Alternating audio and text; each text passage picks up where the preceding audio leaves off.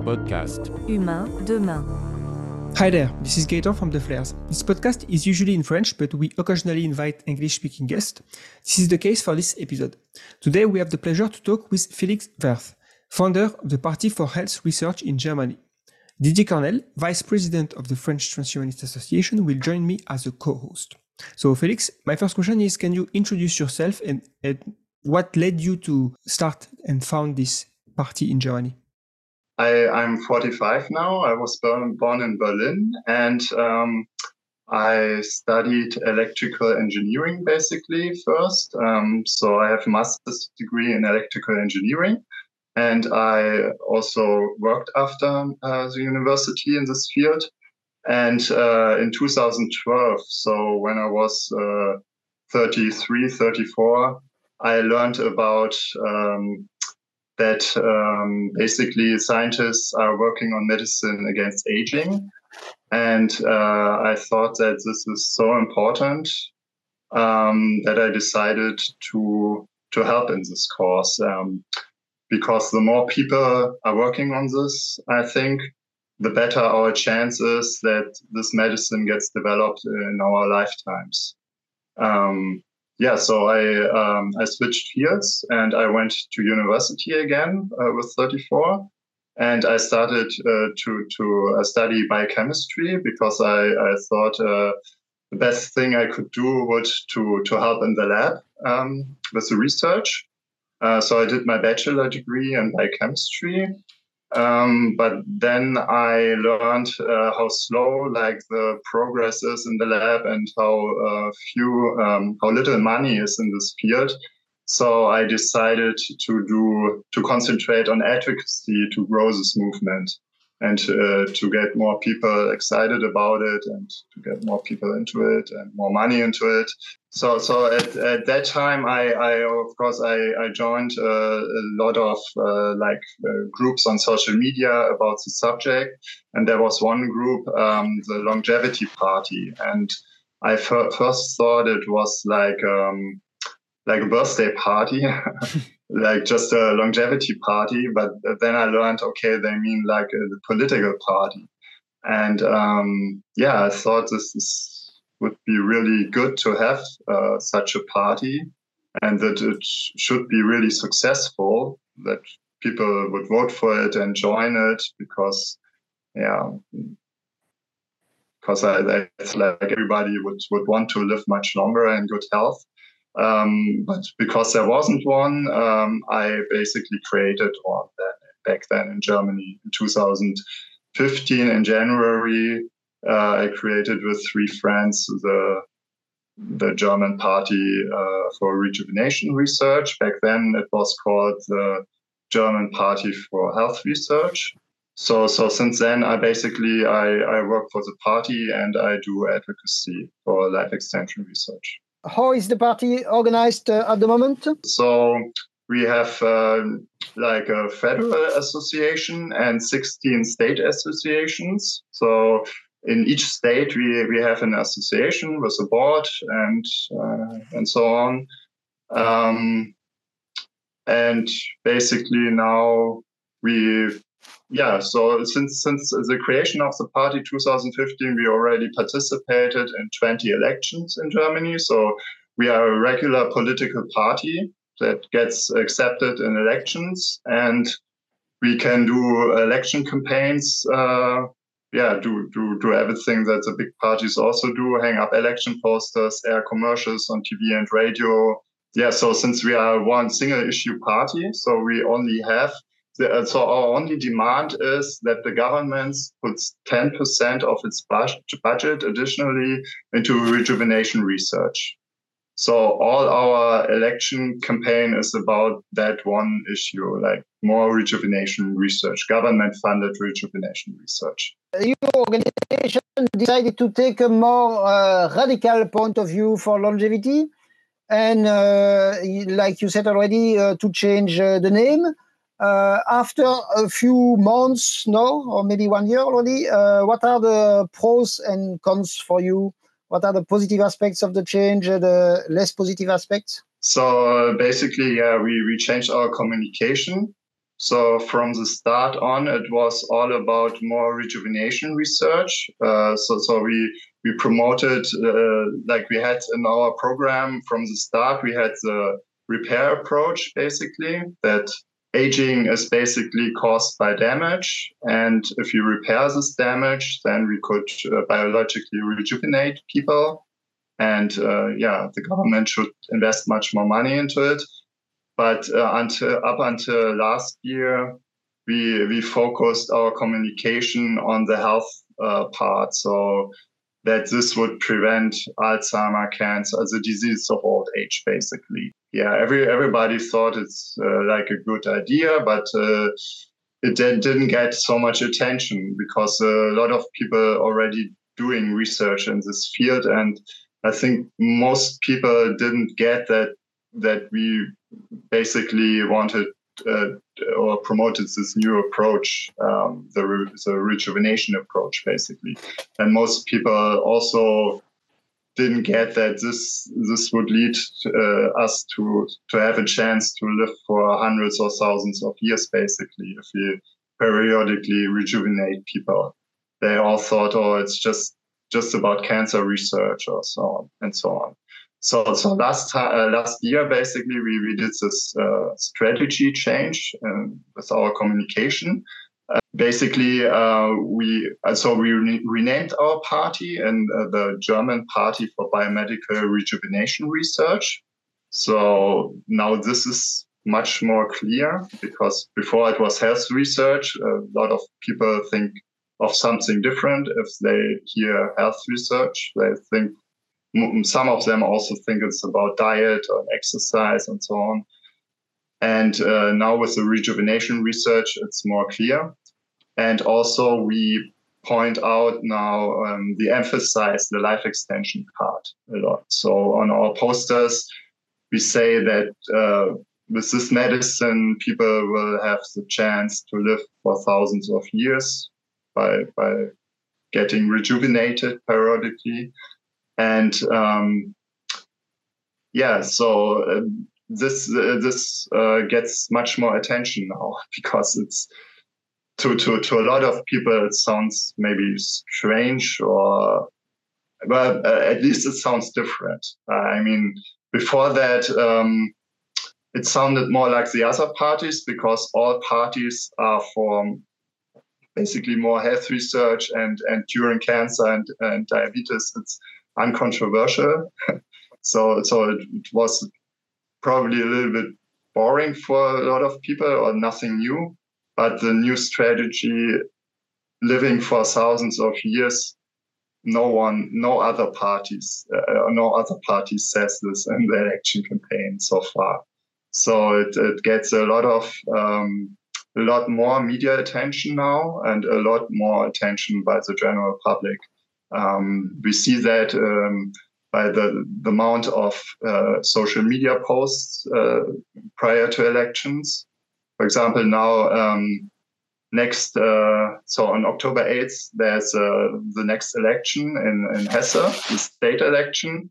And now there's there are a lot of um, yeah, so we hang up uh, election posters again, and uh, people take take pictures of our posters because they are so they say basically uh, we can live for thousands of years. Where do you want to live in 800 years? Aging uh, will be curable and, and, and things like that. So people, a lot of people take pictures of them and share them on, on social media and, and talk about them. Um, Mm, uh, we didn't have that with our old strategy. For a lot of people, it's, seeing a poster like this feels like we are living in a science fiction uh, future where uh, we have a uh, you know political party talking about this kind of thing. So yeah, I guess how has the, the party impacted the longevity movement uh, in, in, your country? Uh, because we, you know, like, do you know, do you do polls sometimes to know what what's the general opinion on increasing healthy lifespan in Germany? If people are in favor or they're, they're reluctant to the idea. And uh, you mentioned that you don't, uh, you're not really shy about using strong language like living uh, until a thousand years, this kind of thing. Do you also use uh, other um, type of language, like biological immortality, for example, which is uh, sometimes when we mention immortality, people uh, think we're talking about vampires or, or this kind of thing. So yeah, I guess the general question is, uh, what, what's the the general opinion in Germany about these kind of topics? Okay, so so we avoid the, the word immortality um, because uh, right right now uh, immortality, uh, from our understanding, is impossible, right? Because there's like the heat death of the universe or something like that. We we try re- really try to to really be correct in our so there's solid science behind it. So if you cure aging, then there's no limit anymore, right? But the probability that at some point we will still die is still very high. So we are not talking about never dying, just not dying of aging anymore. And um, so we did a poll on our website, um, and there a lot of people uh, said that they wanted to live more than thousands of years. But that's probably just the, the people that go on our website and, and participate in the poll there the, uh, most of the people don't want to live that long, or a lot of people at least. Um, so, so prior to elections, uh, each time we have to collect a lot of support signatures from people. So we basically talk to people on the streets all the time and and tell them about this uh, this new new chance and and our movement and and ask uh, ask them to support us and yeah and so so we I think uh, I have a pretty good feeling what the what, what the general opinion is uh, like of, of the what the opinion of the general public is. And um, a lot of a lot of people just say they they just don't want this. They don't want to live longer and they they are afraid of, of problems like overpopulation and so on. Um, and and I think it's this problem of, of the denial of death. Uh, I think that once this medicine is available, that um, most people will take it. But now that it's not available, people just want to put it out of their minds. So I think that is the main, main problem because uh, once you you present them like solutions for overpopulation and so on, they they don't really listen to to the arguments. They just think, ah, it's not a good idea, and and put it out of their mind. As far as I know, uh, Felix, uh, the the biggest part of your work is done. Uh, the biggest part of the party uh, of the work of the party is done by uh, you actually collecting signatures, making uh, formalities, and uh, so many things, and that's great. But what are you think your best allies at at the moment? And um, what are your plans to involve more people? Well, of course, this is not an easy question. So, since a couple of years, I have great help, um, especially with with collecting signatures. So there are other people who collect signatures alone or together with me. Yeah, but we, are still very few. Um, yeah, so and, and the idea to to grow this is just to get more known. I mean, the the people just have to to come to the party by themselves. I think you cannot you cannot convince people that are not uh, into this uh, life extension thing. You, uh, you you cannot just convert somebody. I think it's either they they are for it or either they, or they are against it. Um, so I think um, our goal is to let as many people know about it as possible, and then the people who think it's important for them and and want to help, they they will come to us and and join us. So our focus now is basically to to participate in as many elections as possible and to do as much advocacy and outreach as we can to to get more, more and more known.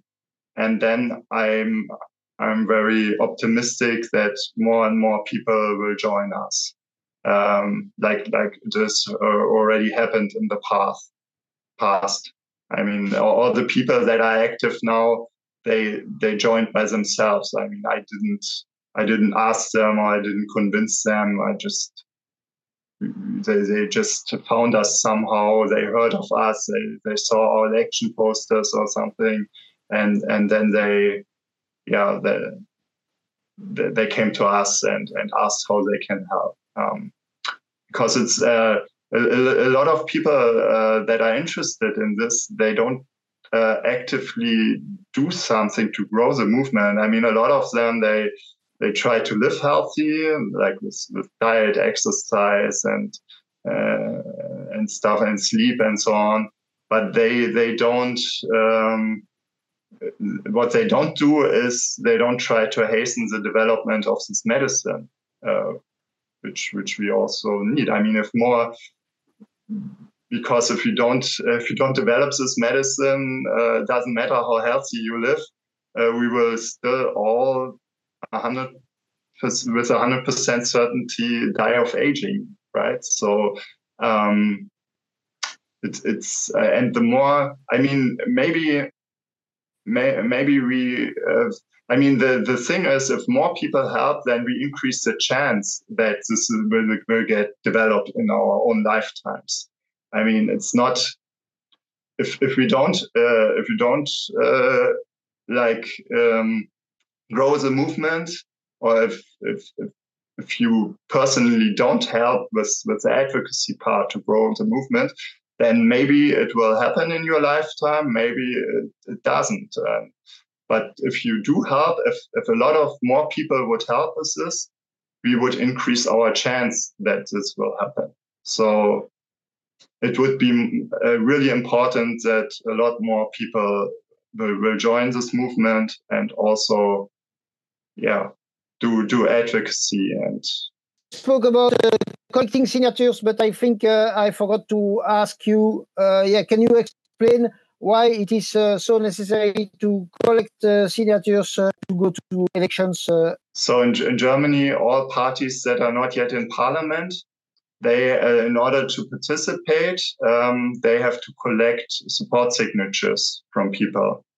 And and the, the amount differs from state to state. And so for example uh, next june there there will be the european election. Um, and and we and we need uh, 4000 support signatures uh, in order to to be accepted to the to the election and to be able to participate so so prior to each election we have to collect those signatures and the, the, that's a lot of work because you you have to approach people, total strangers on the street. You have to tell them about this, about the movement, and you have to convince them that it's a good thing and that they support it, and that they have to give a lot of their data. They have to give their their name, their address, their birth date, and a, lo- a lot of people are hesitant to give their data, to give out their data. So that's a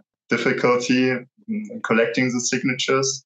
It's also a way to do advocacy, right? To because uh, with collecting those signatures, you, you have a reason to approach people and, and tell them about this movement because you, you need to do it uh, because you need to collect those signatures.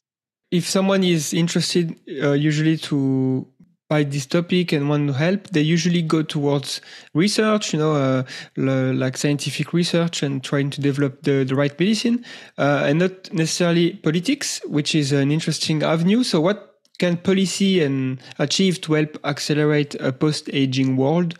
Uh, what uh, what's the role of governments and politicians, and what uh, what you're trying to do? So, so I I try to get more people interested in this to to grow the movement because I think uh, so. Also, politicians will only invest more government money into this if more people demand it because they want to get reelected.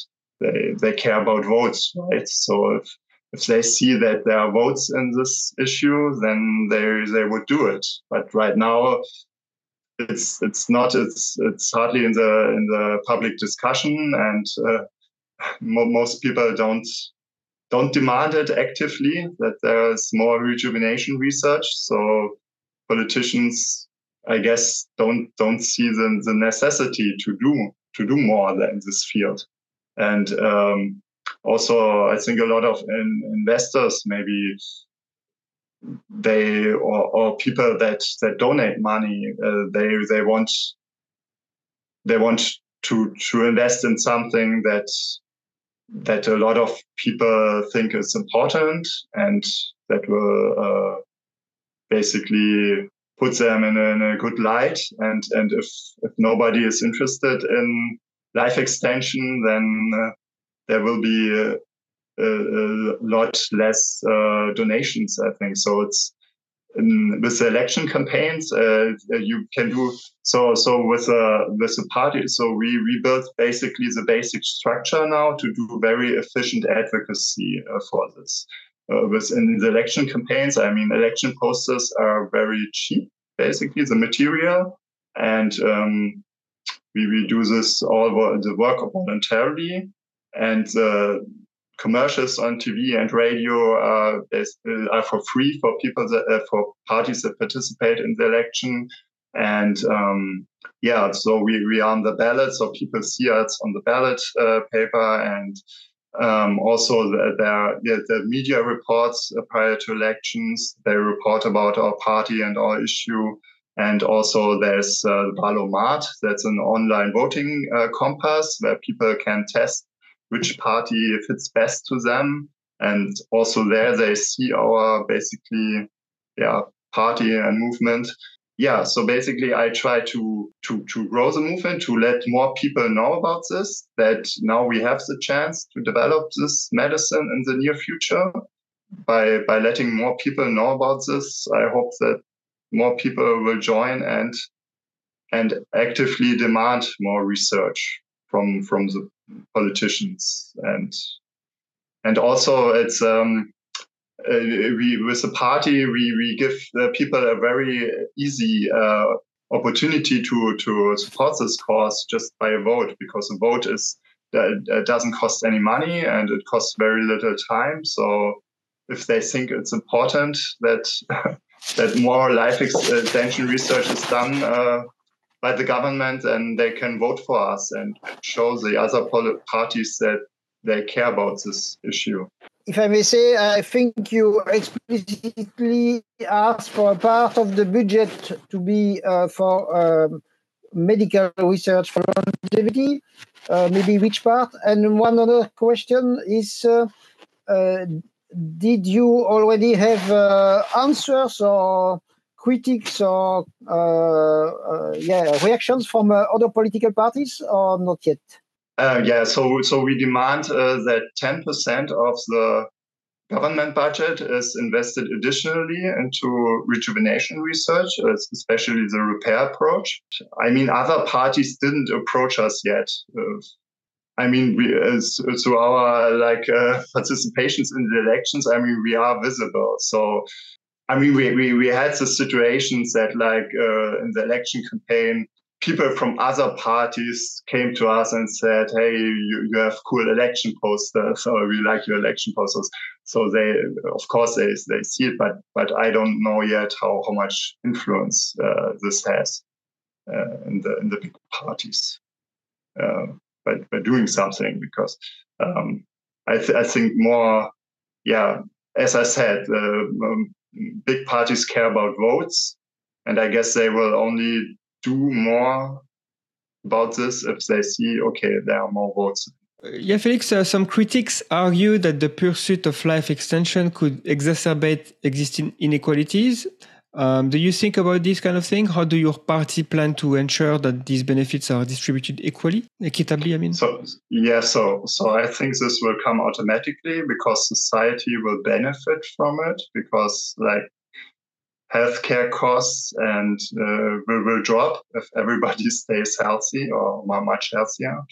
So, so I, I think that that this will guarantee that uh, worldwide everybody will have access to these therapies usually the trajectory of a technology is that it's it's expensive at the beginning and it becomes widely spread and i think uh, like medicine in particular yes it's of course, if you have more money, you can get better healthcare. But usually, uh, in more a lot of countries, there is no big discrimination. Um, you know, you, you can get treatment for most diseases.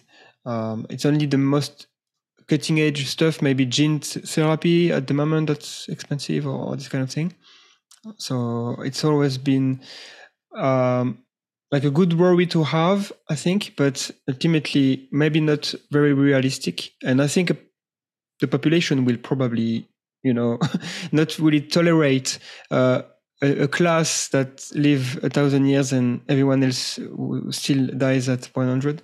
That won't be very uh, good for the stability of the planet. Yeah, only uh, only governments will be elected that that will provide this for, for everybody. But I think the the economic benefits are just uh, the best argument that yeah if, if, everybody stays healthy and then then all the, all the society will benefit from it and yeah the production as you said will, will become much cheaper so and Felix, so what do you see as the future of the longevity movement and also of your party in, let's say, you can choose the next uh, 5, 10 or 20 years?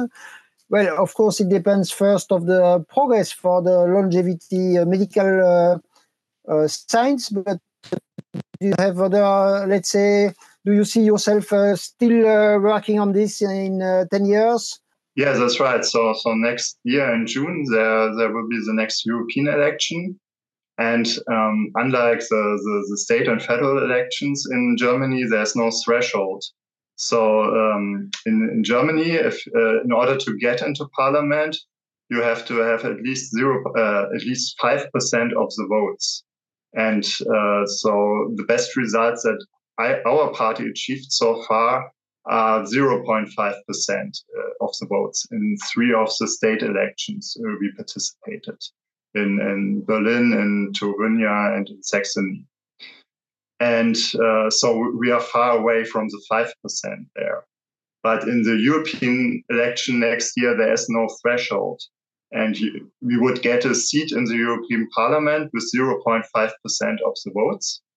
So this is not uh, impossible. So if we manage to get more known by then, we, we have a chance to, to, to get a seat or maybe also even two seats in the European Parliament this uh, this would help us a, a great deal with uh, with advocacy, of course, we, because we could do lobbying uh, directly the the big the parties in the European Parliament and and give talks or speeches in the European Parliament and um, the media and and the general public would be even uh, more interested in this uh, if we have a representative there in the European Parliament and and we would uh, have a lot, lot more resources also available to do advocacy. We, we could um, hire a couple of people uh, that do advocacy full time and and do do a lot of uh, like media things and on social media and and stuff like that. So so this this would help a lot. For for my part, I I always say that I I will continue. I want to continue doing this work uh, until I find something that is more impactful for, for the for the movement. So if I if I find something where I can have where I can help the, the movement better, then I will I will basically switch immediately. But but uh, so far, I think the the best thing I personally can do is do advocacy and and try to grow the movement.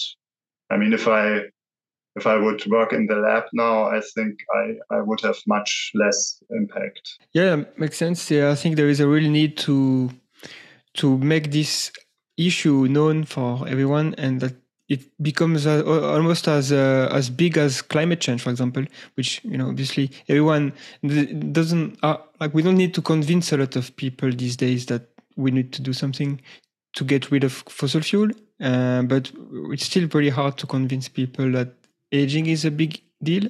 Uh, even if everyone kind of accept that cancer and Alzheimer, uh, it will be better off without it, but it's kind of uh, the same coin. two face of the same coin. Basically, if we cure aging, we cure most of the other diseases. Uh, and therefore, I guess, how do you see the future of healthcare in a world where people can potentially live thousand years? Um, do you think, first of all, how do you imagine the first treatment? Uh, do you think we'll have um, like pills that we take every day, or is it more like one rejuvenation per year that reverse the clock, uh, or, or, something else? Or do you see this future? Uh, I, I actually don't don't know really. I mean, I guess the first treatments will not work so well, you know, because they are the first treatments.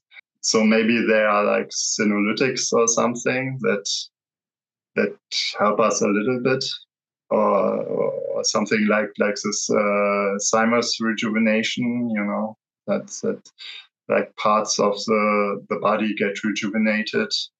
Yeah, I mean, I, I'm not a I'm not a scientist, so so I would. Uh, for, for, for those predictions, I would I would point to point to scientists like Aubrey de Grey. Because at the moment, uh, do you have like um, one uh, avenue that seems to be more promising than others from what you have read or uh, in, in longevity research. For example, epigenomic, uh, epigenetic, we know with the Yamanaka factors and this kind of thing. Um, David Sinclair is working on this kind of pathway. There is also metformin. I don't know if that's a, a study that's uh, currently, I think there is a human clinical trial on metformin for the to see if there is an effect on aging. Uh, so maybe that's a good avenue as well. Yeah, the, the study is still not started. Huh? That's uh, something uh, that we are waiting since now already uh, or more than five years, but it is it is still not started. This is one of the mysteries of, uh, let's say, uh, the healthcare in the world it's uh, um, many people think that uh, metformin is going to improve longevity. Uh, to test this uh, with a, um, a, clinical trial, it should it would cost about uh, fifty million dollars. it's a lot of money for us, uh, but it's nothing for the, the, the budget of healthcare and or the budget of big drug companies. But they are not doing it at the moment, sadly. Uh, Felix, I had one uh, other question. Uh, you know, concerning the the impact of the the COVID crisis. So first, the impact for the people in in your organizations? Did you have uh, uh, more people active than uh, before, or less, or the same? And then also the impact of the fact the uh, that uh, there is uh, at the moment a decrease in life expectancy for the first time uh, since World War II, and uh, that uh, yeah probably the life life expectancy will rise again. But at the moment, we are still waiting for good signs. So, what are your comments about this in general? well, there are just uh, there are some signs that will that uh, life expectancy is rising again, but it's still uh, certainly not uh, as long as uh, before 2019, and we are not sure it will uh, rise again fast. Yeah, what's your what are your comments about this? So, so we didn't see a change with with COVID in the, the, like in our party. I think so. So we, we thought at the beginning of uh, of the pandemic that it might change something, but now looking back, I guess not much changed. I mean, during uh, COVID, it was they reduced the number of signatures we had to collect uh, for participating in elections. So that that helped us a little bit because we only had to to, to, to collect like 20, 25% of the amount of signatures that we normally have to collect. Um, but also it was, of course, much more difficult to collect them during the pandemic. So I don't, I don't know, I really know if that helped a lot. But I mean, we had an increase, but not an unusual high increase like during the pandemic or something. And um, with the increase of, of life extension, I, I really think that we, yeah, that we need this, this rejuvenation medicine, um, and to to really uh, significantly increase uh, our life life expectancy in the future. That uh, without the rejuvenation medicine, it will not go on like forever. Like it, it will not increase forever because the the body gets gets more and more frail, right?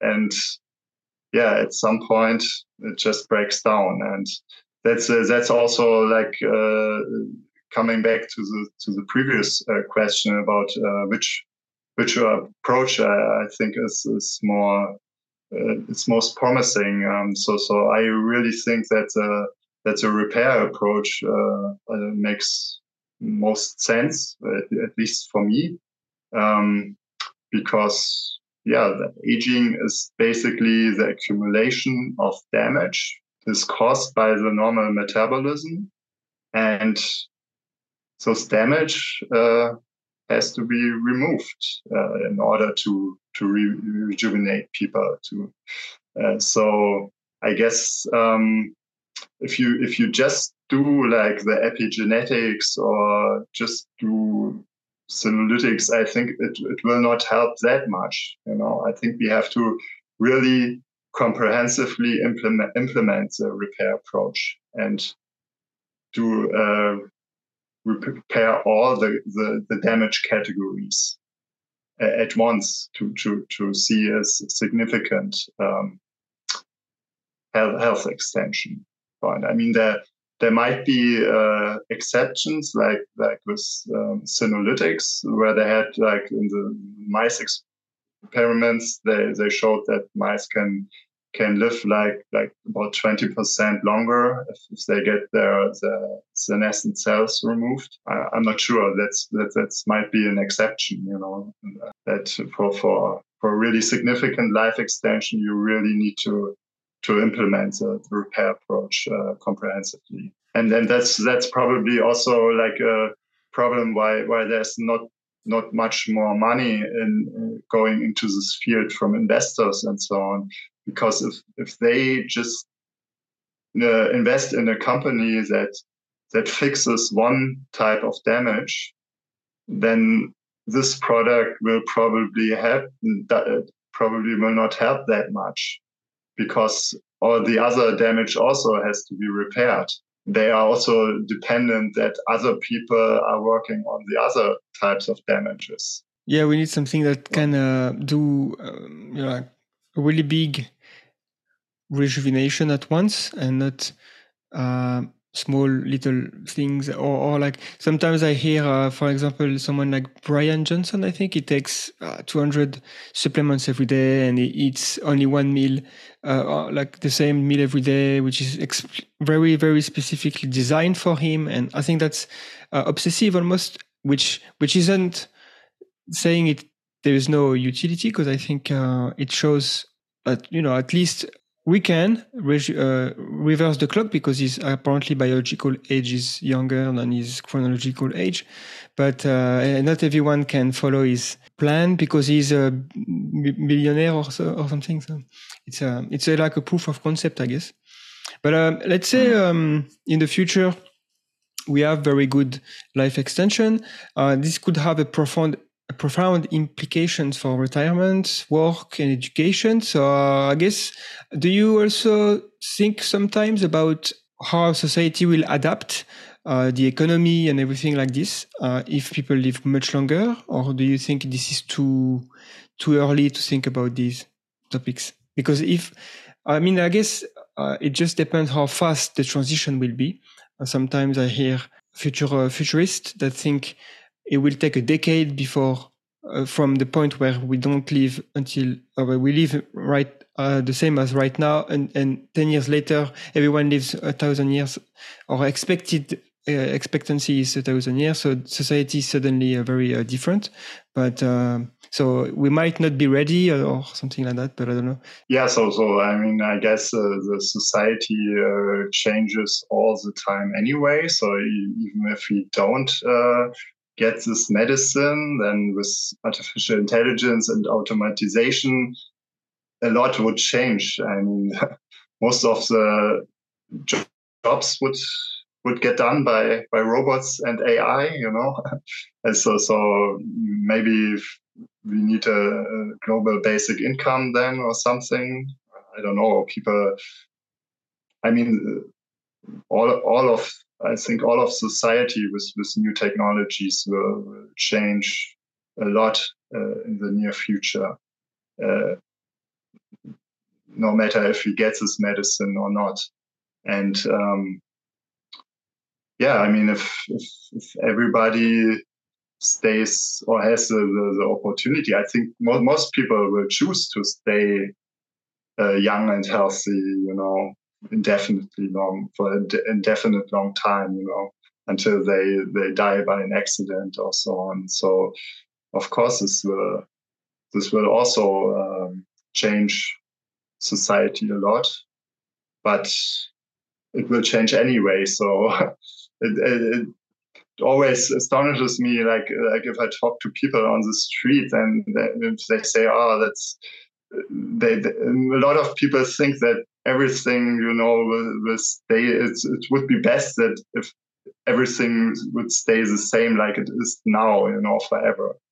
And uh, but you just if you if you look at history you know every everything changes anyway. So you cannot really argue that that that like it should stay like it is now, and that's why we, we, we shouldn't implement this or we shouldn't develop this medicine because then there would be changes and the changes would be bad and so and and also the the, the changes would come slowly so so maybe the the anticipation would uh, would go really quickly so that may, maybe even less than 10 years that, that, that most people will think that they will live much longer, even if the medicine doesn't exist yet. So if, if like the, the top scientists will agree that this is will come, that this is happening, and and then everybody talks about it, you know, then I mean, this is this is one one turning point that would would that would really help the movement, right? Because then there would be much more money in it, and and so on. It wouldn't it wouldn't change because people would would still just get one year older per year. So so we wouldn't have really old people, you know, very very soon. Uh, it would still take like 900 years to get a thousand thousand year old people, you know. So in, in those 900 years, a, a lot but of technology think, will change. But I think one big difference would be uh, directly that uh, less people will, would die, and so that uh, life would be more precious. You you know, uh, I don't yeah. know if you think the same. Uh, and maybe um, one uh, one more question is uh, how can we how can we or how can you encourage uh, scientists to, work for longevity and also uh, stakeholders? Because uh, at the end of the day that's probably one of the most uh, important uh, goals is to have scientists really working on longevity. One one important aspect is money and it is uh, public money, and this is part of uh, of uh, of your work. But how to have more, yeah, people, especially scientists and stakeholders, involved in this? Yeah, basically. Um, make it more popular, guess, and, and more people demanding it because I think it's it's really it's really hard to to convince people to actively do something. I mean, so so I think it's it's really hard. So if, if right now the situation that uh, the movement is, is still kind of small. I mean, it's growing in the last years, but it's still kind of small. I think it's it's really difficult for the, the average science to convince the average scientists now to to work on this if they if they don't. I mean, they would have to have a, like a stable job and uh, and a good income. I think most of them, and if they have this, I think they they would work on this too. So I guess it's the same same answer that we have to grow the movement and and more people excited about that, and then uh, more more people would invest in this, and and more scientists would work on this because there would be more money into it, and uh, yeah, with the investing side, as I said, it's it's uh, right now it's still very um, speculative. I mean, it's if you invest in this I mean, I guess it's. Uh, I mean, I'm really sure that it's uh, it's will be one of the biggest industries uh, of the future because everybody's aging and everybody will need this medicine. The med- so if you invest now, it's um, it's a very risky investment. And as I said, if you if you just uh, do do part of the repair approach, then the medicine you develop might might not actually do much because it's dependent also on other repair medicines that are probably not developed yet. So, are you uh, active, or what do you think about uh, domains who are, let's say, related to longevity, but not only longevity? So, uh, cryonics, for example, do you have uh, cryonics? Is the first question. Do you have uh, a contract? Do you have members of your party who have a contract? And uh, are you speaking about that? Then there is the general uh, question about uh, transhumanism. Transhumanism. Do you have uh, an opinion about other way, ways to uh, enhance ourselves? Maybe also if you have a comment, a last comment concerning artificial intelligence, but I think you were already approaching the the question. Um, yes, some uh, people think uh, artificial intelligence, general artificial intelligence could be really the uh, way that we are making ourselves uh, biologically immortal. Uh, are you optimistic in this direction or more afraid of uh, risks related to artificial intelligence? So the, these are three different questions. Actually, you can choose one if you prefer not uh, to answer all. Yeah, so so I'm I'm very interested in cryonics. Um, actually, that's uh, that's the way I I, I heard about this uh, anti-aging uh, medicine. Um, so so back in 2012, I was actually doing research about cryonics because I, I wanted to get more involved there because that really made made sense for me. And um, that's when I uh, when I came across uh, this this conference on YouTube, the Manhattan Beach Project, where they had talks about uh, talk about cryonics. But uh, at this conference, there were also talks about uh, life extension research. Uh, Aubrey de Grey uh, presented there his re- repair approach, and and Bill Andrews presented his, his telomere um, approach. That's where I came across anti-aging research for the first time. so so I, I'm I'm in Germany. I'm very involved in cryonics. I mean, I go to the to the meetings regularly in, in Germany.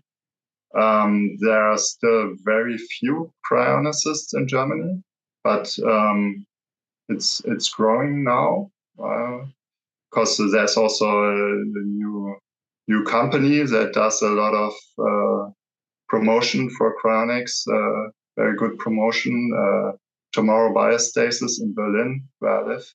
Once most people think that this uh, life extension, the rejuvenation, will come uh, like soon and and anticipated, I think uh, cryonics will become very important because uh, from a psychological uh, point of view, because the people uh, right now it's i think a lot of people think okay they are like 80 or 90 years old and they they will die soon but that's uh, just the way it is you know? Everybody dies so it's okay for them to die. It's just if most people think that uh, people will not die anymore of aging soon then it's probably uh, much harder for a lot of people who are, who are not uh, who are already like 80 or 90 years old and will miss this medicine like uh, just by a couple of years. And uh, so so it will probably be much harder for them to accept that they are the last people that have to die of aging you know and everybody they probably a lot of people of those people think that this is unfair and um, and and those people for those people i think it's it's very important that we can offer cryonics that they also have a chance to to to to experience the future. And then i think that a lot a lot more people also will do cryonics because right now it's it's it's seen normal that that people just live for 90 years and then die. But if if, if most people think that it will soon be normal that that nobody will die of aging anymore then uh, i think cryonics also will get much more accepted. Because the, the people that are still dying, you know, then this is not not normal because normally you live you live indefinitely in the future. So it becomes unnormal to to die early or to to be the last generation that dies of aging. And then I think cryonics will, will, will step in for a lot of people and, and they will do cryonics. So we also promote uh, cryonics on our party website. We, we basically just just say that it exists and and yeah and explain it basically, but it's not it's not part of our political demands or, anything like that. It's, it's just we just uh, promote it there. Yes. I guess uh, yeah, there was about uh, what you think about like other transhumanist things like human enhancement, cognitive enhancement, um, you know, other things related to transhumanism and artificial intelligence? Is it a big topic for longevity as well? There's probably a good chance that artificial intelligence will solve uh, aging. That artificial intelligence will will develop this medicine, or at least help us a, a great deal with developing the medicine. So, but um, what me what concerns me or what I don't like is that a lot of transhumanists or a lot of people they really um, count on it, like that this will happen. But uh, but from my point of view, it's not sure. I mean, I mean, maybe it happens, maybe it doesn't happen. And if it doesn't happen, then we still need the to develop the, the rejuvenation medicine by ourselves. So I think it would be wrong to just develop AI now and and not not try to hasten the, the development of rejuvenation medicine. um, because uh, I think also one one danger is that that at one point AI comes comes too too dangerous, and we see that it could maybe lead to extinction of the human race and then we somehow find a way to stop it entirely. I mean, right now, a lot of experts say you can stop it, but maybe if we are at the point that that it's really going to that it's really likely that it's going to destroy humanity, then we will pro- we, maybe we find a way to stop it, and then it will not develop the rejuvenation medicine because we, we stopped all AI because it became too dangerous. So we, we still, then at that point, we still need to develop the rejuvenation medicine in the lab ourselves. um, so, so that's yeah. why I think it's it still increases our chance a lot to to develop this medicine in our lifetime if we if we do our approach that we do right now with with trying to grow the movement and and do more research and and not just you know uh, wait for AI to do everything. Yeah, I uh, agree with with uh, what you are saying. That there are people who say, "Okay, it will happen anyway," and so uh, yeah, uh, it, is for me uh, quite strange from some longevist they don't always uh, speak only about AI. Uh, they say, okay, we have progress. It is for sure. So logically, uh, they should not be active for longevity because if it is going to happen anyway, I some I'm sometimes sometimes I don't understand this point of view. But now coming back to uh, AI and uh, longevity, I also uh, think uh, really you are uh, totally right. Uh, so there are uh, hopes uh, and there are risks. But do you have in the program of the party already kind of a point of view? so we should use AI first for longevity in an open way, for example, or, or something like that? Our political demands are really simple. Just 10% of the government budget additionally into uh, the rejuvenation uh, research, basically. And uh, 50% of that should uh, should be used to build more state research institutes that are working on the repair approach on rejuvenation medicine, and the other 50% should be uh, used to enlarge the respective faculties at the universities and uh, hire more professors and and educate more scientists in this field. And and and also um, another thing I wanted to say about this exist, existential risks like AI and other existential risks. I mean, of course, they are important too, but um, right now, aging will kill us uh, in a hundred percent certainty. I mean, if we don't develop medicine, rejuvenation medicine, we will all die of aging if you don't die of anything else. If that's that's like hundred percent sure. And and like if if AI will kill us, that's not hundred percent sure. I mean, because there's this or or like other things that, that people are working on. Because I I often uh, hear like ah that's the other thing. It's like uh, we have to work on that one because it might kill us. You know yeah, if you don't if you don't solve aging, we will die of aging. I mean, it's it's like a fact, and, and all the other existential risks they are not a hundred percent, you know, coming. But aging is a hundred percent. Aging is even not a risk. Uh, yeah, it's a certitude. Uh, it's uh, yeah.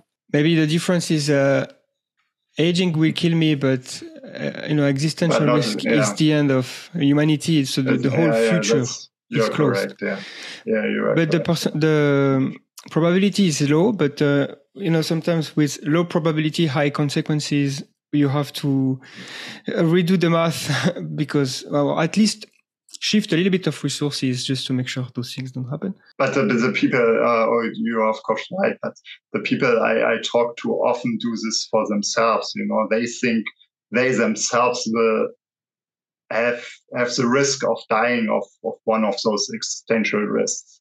I so you know some of them they don't of course they also think about humanity, but they think also of themselves, you know. And if you want to increase your own chance to to live in 200 years or so, then yeah, you should you should probably work on aging first. And once we have solved that, we should solve all the other existential risks. But of course, it's as society we, we can work on on on more problems uh, at the same time and we, we, should do that. I mean I, I see that the ai problem is, is also very important of course and and, and so though uh, maybe a last question since we are um, uh, arriving at the end of this conversation, what uh, what do you see as the most significant challenges and opportunities in the quest for life extension, and how can individuals, maybe our listener, can involved uh, can get involved in supporting your party's mission? Is there a, a, call to action you'd like to give? Okay, so so I think uh, the, the, the biggest uh, problem is, is, like the denial of death. That uh, that people in general don't really don't want to think about it. They don't. They they say that they don't want to live longer. I mean, most most or, or yeah, I guess most of the people on, on, on the street that I talk to, random people, if you talk to them, they they think I mean they think that like like cancer and Alzheimer is bad, but it's not it's also bad that people would live like for hundreds of years. And and I think it's not I mean I think that they wouldn't think that once the medicine exists, but they say that they think that now, that they think it's a bad idea to develop this medicine, that it would be bad for the for everything, for the planet, for for, for society, and and even for themselves, you know, that they would would get bored or, or something that, that they really don't want to live long, much longer than like like 80 or 90 years old. And and the reason is is I, I think this denial of death that they don't they don't want to think about it basically. And that's I think that is the the biggest challenge that that we have or the biggest hurdle in, in growing this movement.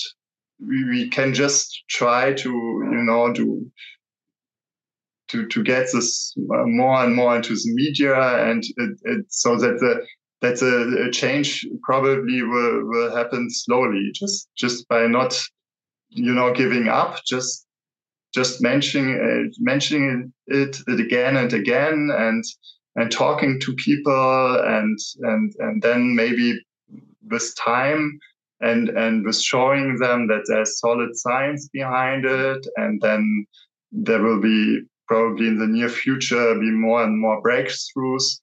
And then yeah it, it, i hope that by time it will slowly change but it's it's not I don't think that there's this one argument that you can use to to break through this denial of death.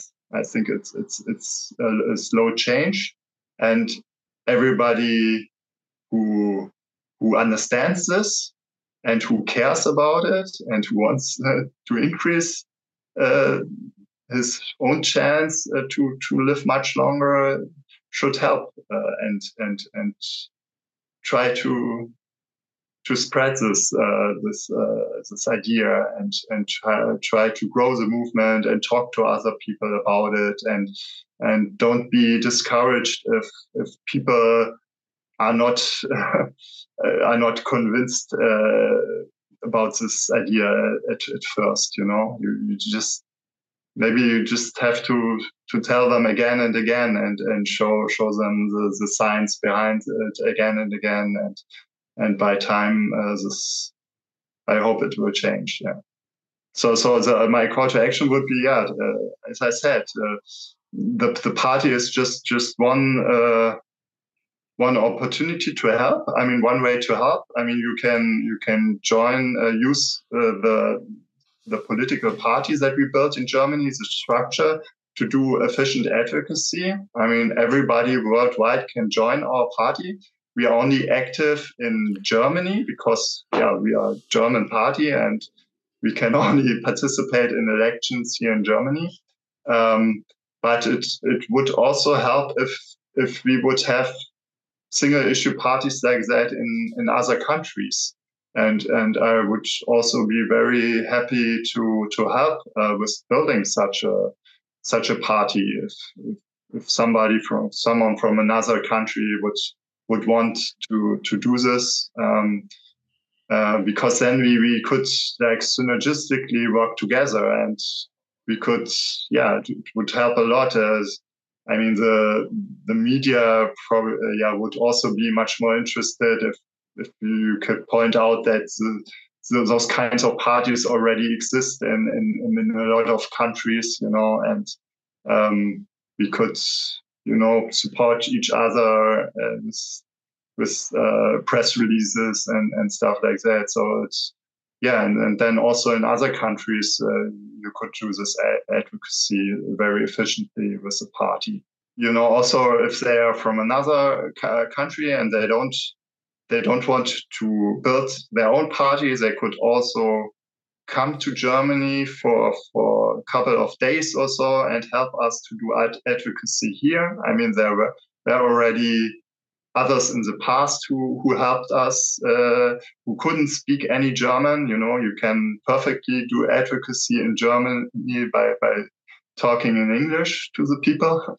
It's uh, almost everybody understands English of course our party also always needs like donations like money for if we would have more money and more donations we could basically hang up more election posters buy more election posters hang up more election posters um, and and do more advocacy i think it's very the the money uh, that is spent by our party is, is, is spent very efficiently. I mean, with a smaller amount of money, you get a lot of uh, advocacy, basically. You can reach a lot of people with a very small amount of money. Like if you, if you, like for example, in, in the state election in Hesse that, that takes place next Sunday, we we hang up like only 500 election posters because we didn't have much more money. So if, if we had like a couple of thousand euros more, we could have hang up like 5,000 election posters and so on. And then the, the impact would, would have been much higher, right? Even the 500 election posters got a lot of attention. We, we got like journalists who who, who saw the, the posters and and uh, uh, asked us for an interview and people who joined our party because of the election posters and and all, a lot of social media posts uh, the, that I mentioned already about about the posters where people just take pictures of the posters and and and and post them on on social media because they are so different from from other uh, election posters you know I, think uh, we um, we miss a, a, big opportunity there to, to, to do advocacy because uh, we have so so few resources. Our party has so few resources and so few people that help us. So if, if much more people would help, then uh, then we could also participate in in, in, in even more elections. We could um, do more press releases. Um, we, we, we could publish more more more things on on online, you know, interviews or or videos or, or things like that, and and yeah. So so I would ask everybody who who cares about this to to help and at least do some advocacy. Thank you again for uh, this conversation. That was very interesting to know more about this German uh, party. Uh, was very important to for advocacy on life extension. Um, and I will put every link in the description. And I invite everyone who is listening, you know, to to uh, participate and help. Yeah, thank, thank you, you Felix.